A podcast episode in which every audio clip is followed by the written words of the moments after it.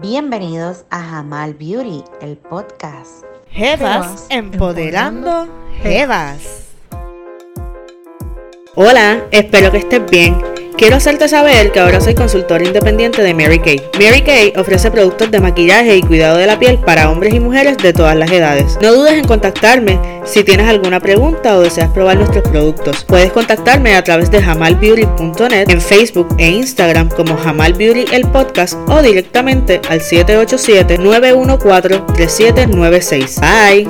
Es un placer recibir hoy a las doctoras Eledi Cintrón y Candice Díaz Ambas son psicólogas y nos estarán ayudando a discutir los temas de hoy. Eh, doctoras, ahora queremos hablar sobre un tema que nos está afectando socialmente que es la adicción a los likes y a las redes sociales. Eh, recientemente, eh, la plataforma Netflix lanzó un documental que se titula The Social Dilemma y resalta que la generación actual está precisamente adicta a las redes sociales y los problemas que esto crea en el desarrollo de nuevas tecnologías. El documental propone abrir la discusión para cambiar la forma en que se diseña, regula y utiliza la tecnología. En el portal cibernético del documental se asevera que la tecnología se ha convertido en nuestro salvavidas, eh, que es más importante que y es más importante que nunca que examinemos el papel que desempeña esta, ¿verdad? La tecnología en nuestra vida y lo realineemos con los intereses de personas, eh, con los intereses de las personas y no con los beneficios. Estas personas, eh, perdóname, estas generaciones que están adictas a sus redes y por ende a los likes, eh,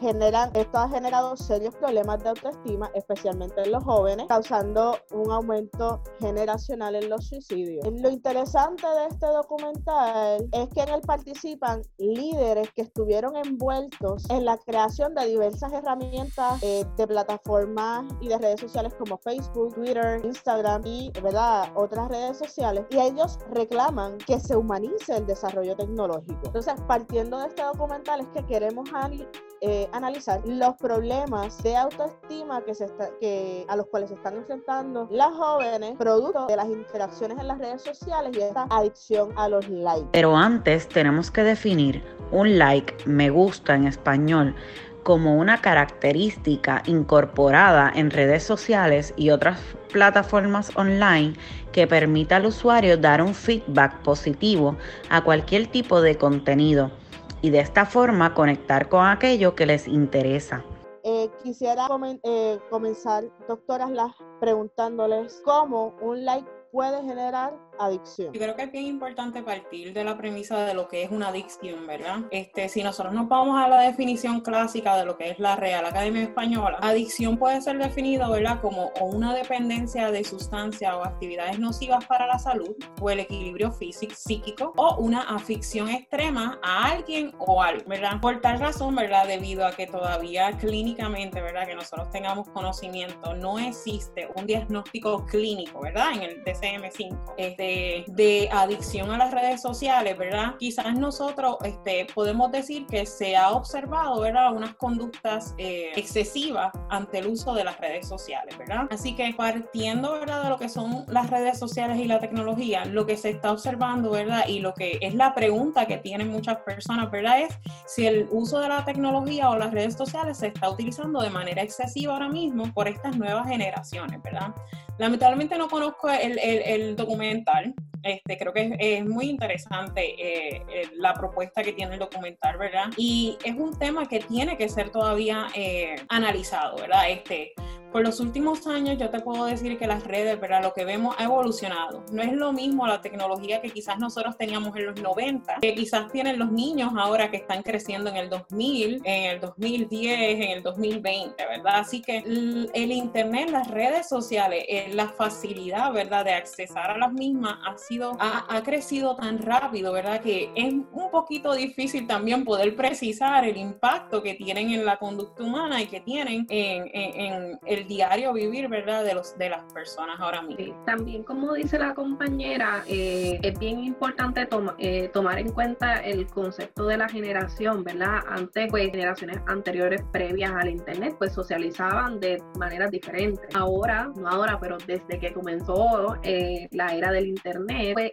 la socialización ha cambiado eh, y también el uso. Eh, antes, yo recordaba, ¿verdad? Que para tener la Internet tenías que tener teléfono, o sea, no teníamos celulares todavía, smartphones o celulares o teléfonos inteligentes. Así que cada día la tecnología va evolucionando de una manera muy rápida. Eh, y yo creo que, como dice la compañera, es bien importante poder estudiar un poco más a fondo este, atemporar la realidad en la que estamos y poder alcanzar quizás eh, los efectos que puede tener eh, ya sean positivos o negativos, del uso de la Internet. Eh, yo por mi parte, pues sí coincido con la compañera en que actualmente pues hay un uso excesivo, ¿verdad? Eh, tomando en cuenta el contexto en el que estamos eh, ante la pandemia, que es o utilizas la tecnología para poder quizás continuar trabajando y que los niños reciban la educación o no trabajo, ¿verdad? Porque estamos todos de forma remota. Así que la tecnología ha ido evolucionando, ha ido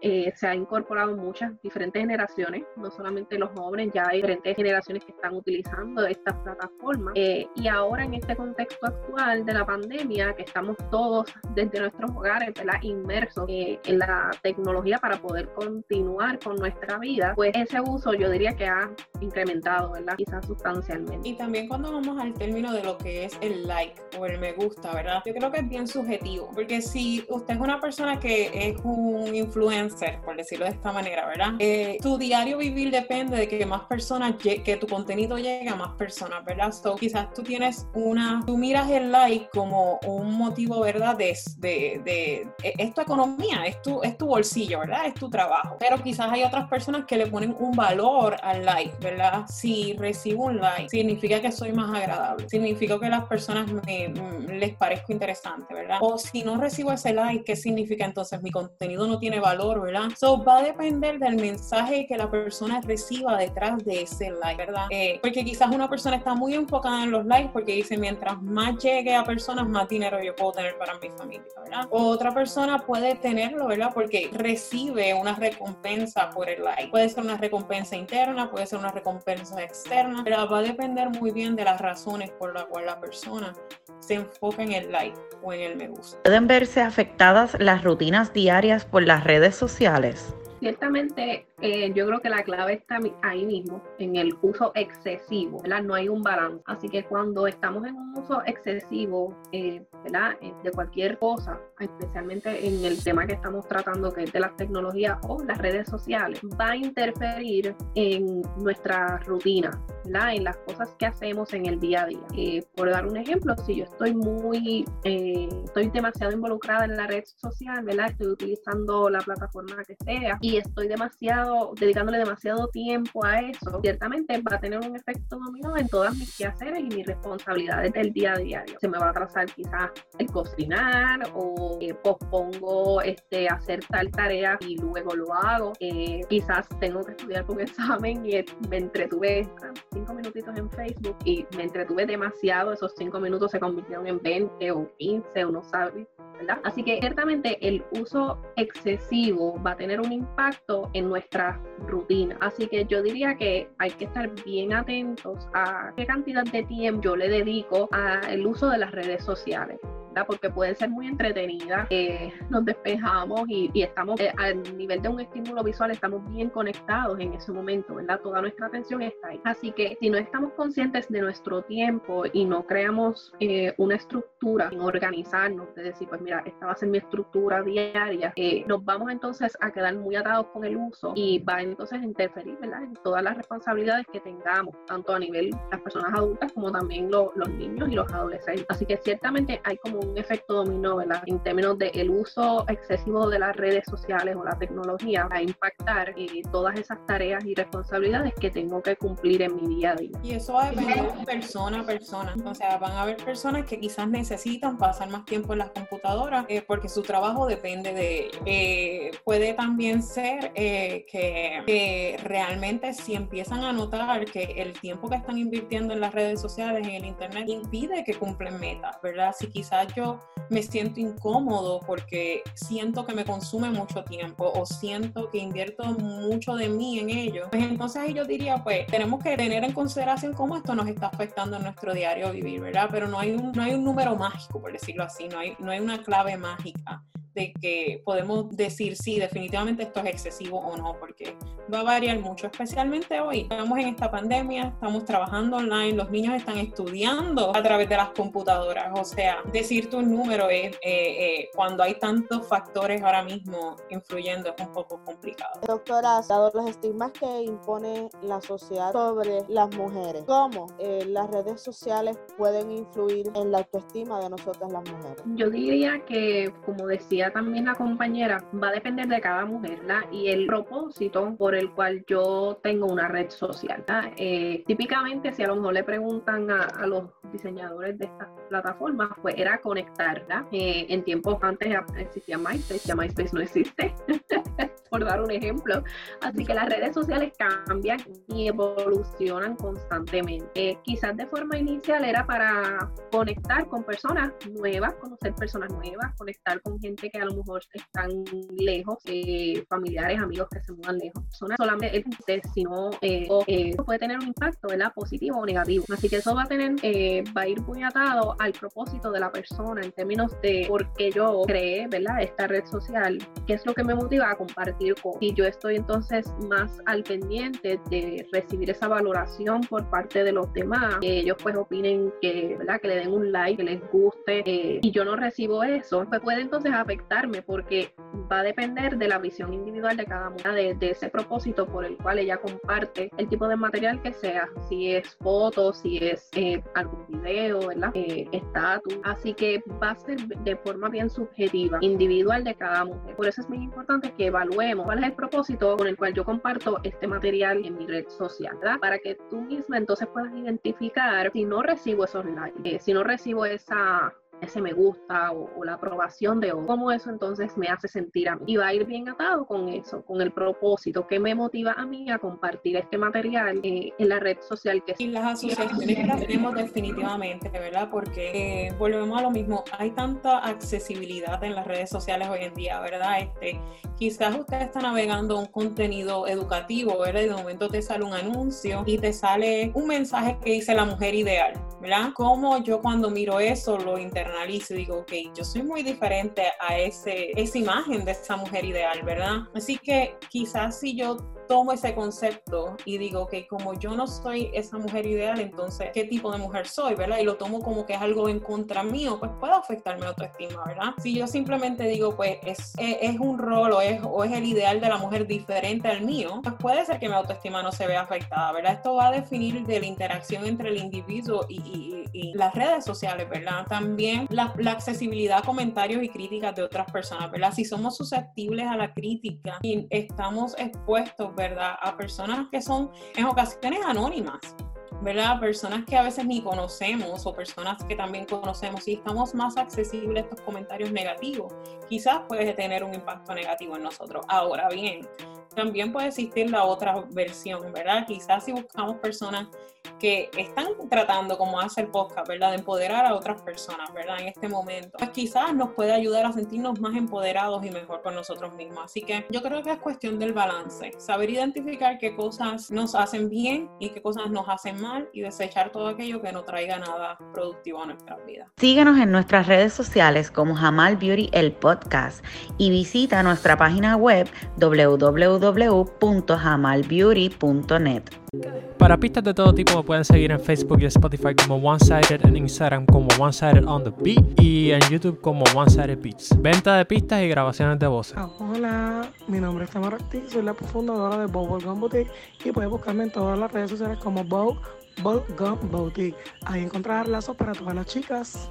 Saludos, mi nombre es Ginery Vázquez, soy técnica de uñas. Si necesitas ponerte esas uñas hermosas a un precio módico y accesible, puedes buscarme en Instagram como Sirenis Neos y en Facebook como Gineris Marie. Los espero.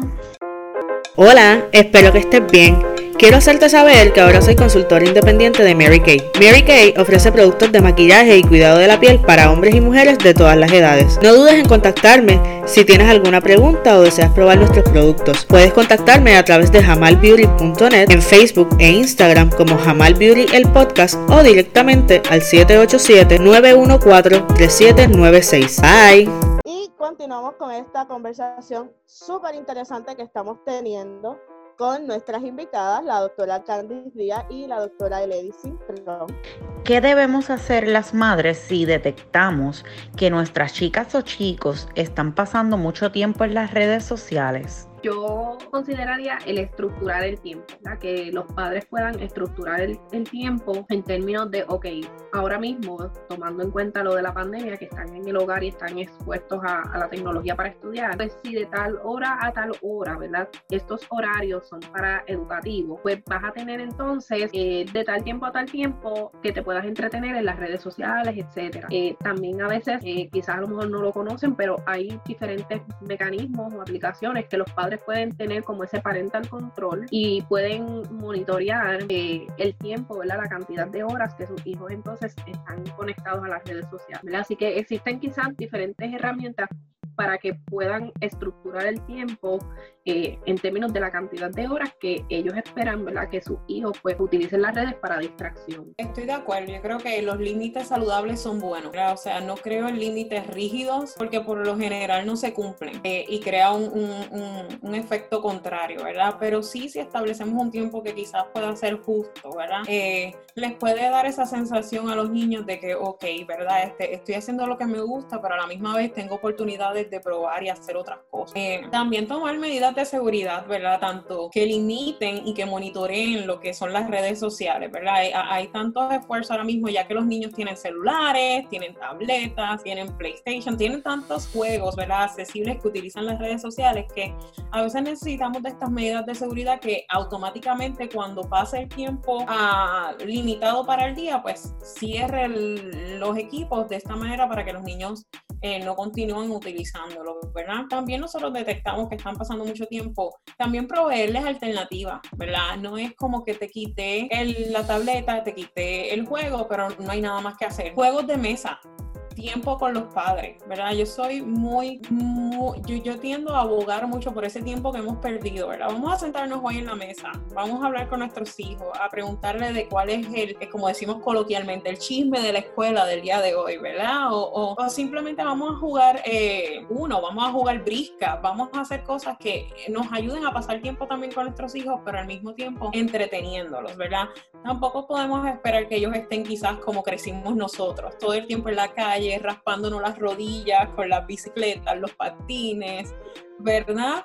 Eh, porque esa no es muchas veces la realidad en que estos niños están ahora mismo, ¿verdad? Pero sí darles las oportunidades a que ellos desarrollen distintas habilidades que quizás nosotros desarrollamos más por nuestra historial de vida eh, con más facilidad, ¿verdad? Así que mm, si quitamos algo es siempre bueno introducir algo que sea significativo o o, divertido en este caso para que los niños pues también se diviertan un poco. Bueno, doctoras, a la doctora Díaz y a la doctora Cintrón, muchísimas gracias por haber estado con nosotros y discutir estos temas que son tan importantes para todas nuestras jevas. Para cerrar la entrevista, eh, me gustaría que culminaran contestándonos o, dándonos algún consejo, sobre, principalmente, ¿verdad?, a, a, nuestra audiencia joven, a esos, a esos jóvenes que nos, que nos escuchan y nos sintonizan sobre el uso correcto de las redes sociales, ¿qué, ¿qué, les aconsejaría? Y los likes, sobre todo, que han causado tanto dilema, como dice el documental. Yo, por mi parte, les aconsejaría, ¿verdad? Yo me pongo en el lugar de ellos en términos de que esta es su forma de socializar, ¿verdad? Este, tengo también que ser empática en eso. Eh, así que puedo entender, ¿verdad?, que ellos utilicen estas plataformas para poder socializar, continuar mucho más conectados con sus amistades. Sabemos que cuando somos jóvenes y adolescentes, pues ese tiempo con las amistades, eso es como que bien sagrado. Y más ahora que por la pandemia quizás no se vean a lo mejor tan a menudo. Mi consejo sería que sean prudentes. ¿Qué significa que sean prudentes? Que lo que ustedes compartan tengan conciencia de que cuando ustedes comparten algo en su red social ya dejó de ser privado y pasó a ser público tanto así internacionalmente, porque cualquier persona puede tener acceso a eso. Así que piensen qué imagen es la que yo deseo proyectarle a los demás, la Como yo espero que las demás personas me vean.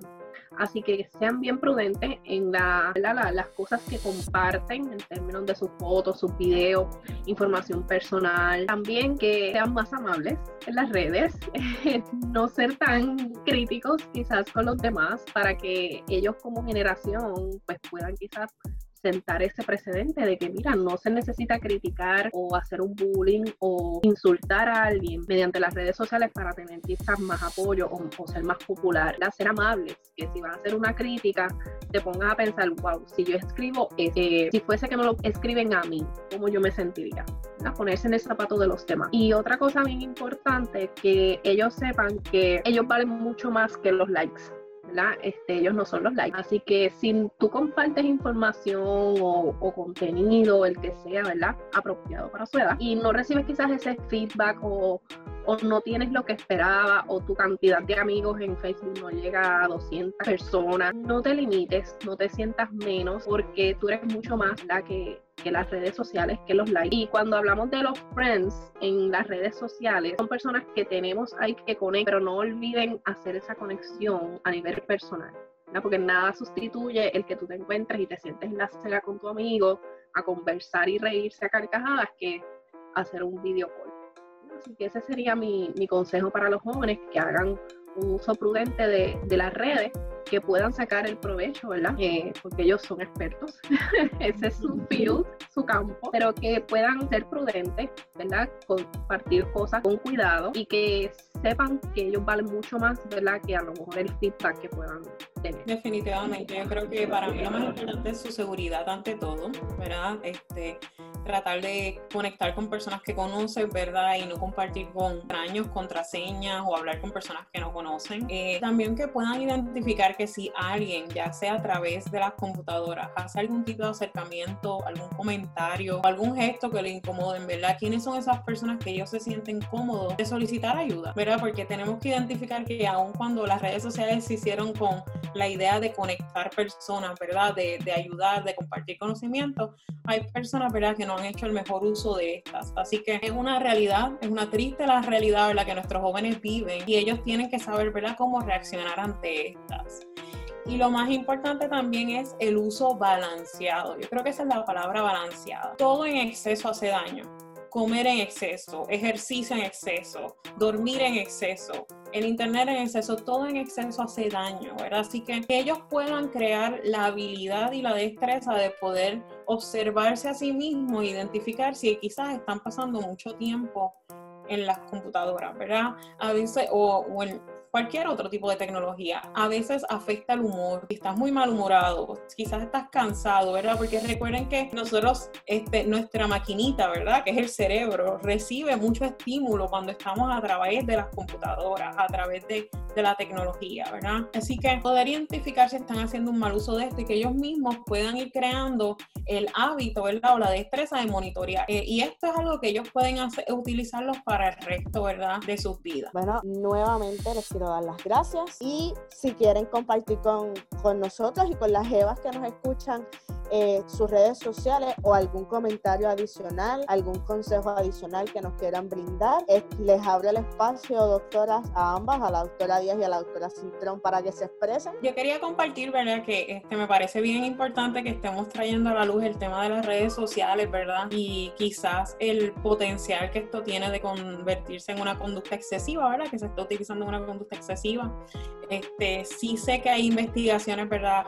Que se han hecho, ¿verdad? Este, hubo una en el 2012 eh, de Berner y Santander, que fue bien importante, ¿verdad? Porque ellos, y citando el título, ¿verdad? Lo denominaron abuso y dependencia del Internet, la epidemia y su controversia, ¿verdad? Y esto habla, ¿verdad? De que es un tema controversial, de que a, a ese punto, ¿verdad? En ese año Ah, existen medios de comunicación, ¿verdad? Y la academia que se está preguntando si existen, ¿verdad? Y que hay reportes de casos de lo que es la adicción al Internet, ¿verdad? Entre paréntesis. Este, y en aquel momento, ¿verdad? Se estaba estudiando para ver si, si podía ser añadido, ¿verdad? En, lo que nosotros llamamos el DCM5 y si iba a aparecer como un, un, un diagnóstico y en qué categoría iba a aparecer, ¿verdad?